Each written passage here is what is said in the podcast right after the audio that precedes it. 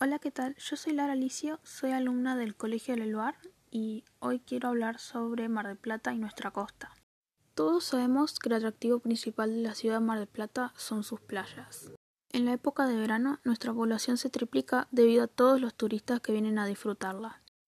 Obviamente, como todo, nuestras costas tienen problemas, especialmente de calibre social y ambiental. Todas las personas que vivimos en Mar del Plata fuimos a la playa al menos una vez, y nos encontramos colillas de cigarrillos, botellas de plástico o hasta basura enterrada en la arena. Claro, siempre nos comentan que la contaminación es un gran problema en nuestras playas, pero no es lo único. Para empezar, los procesos erosivos perjudican en gran medida nuestra costa y podrían desaparecerla. ¿Y yo a qué me refiero con procesos erosivos? La erosión en las costas se puede ver cuando disminuye el volumen de arena, es decir, retrocede la línea de la costa. Obviamente, no es solamente el mar el que contribuye a la erosión, las acciones del hombre también aceleran el proceso. La extracción minera de arena y las construcciones para acomodar más turistas tienen consecuencias ambientales en nuestra playa.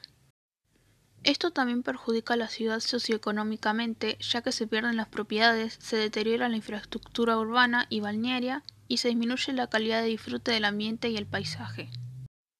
También, este año, con la pandemia del coronavirus, la municipalidad se vio obligada a establecer un protocolo estricto para los turistas que decidan venir a veranear a Mar del Plata. La gran cantidad de modificaciones que se deben hacer este año para recibir turistas nos perjudica, ya que no puede haber tanta gente como siempre y agregar tantas cosas en la costa contribuye a su erosión constante. Hoy en día no solamente tenemos conflictos ambientales, sino también sociales. Hay una constante ocupación de las playas públicas por parte de las empresas privadas que establecen balnearios. Este es un conflicto que lleva años sucediendo en nuestra ciudad e incluso se realizaron múltiples protestas para que el gobierno haga algo al respecto.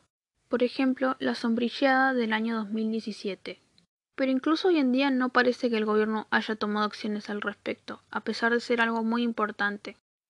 Y bueno, espero que este podcast haya servido para poder informar y generar conciencia sobre lo que está ocurriendo en nuestra ciudad. Me despido.